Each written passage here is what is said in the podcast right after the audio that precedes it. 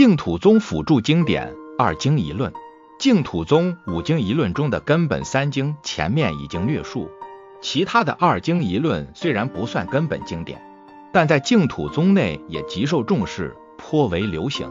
普贤行愿品全名为《大方广佛华严经入不思议解脱境界普贤行愿品》，是四十卷版华严经的最后一品。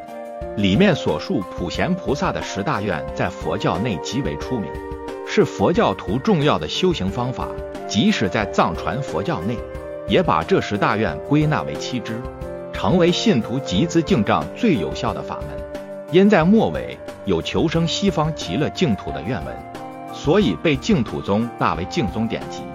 大势至菩萨念佛圆通章是楞严经二十五圆通章中的一章，通篇不过两百余字，但由于较细的论述了念佛的方法，因此也被净土宗纳入净宗典籍。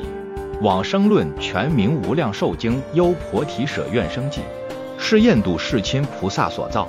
世亲菩萨先学小乘，后宗大乘，一生造论千部，被称为千部论主。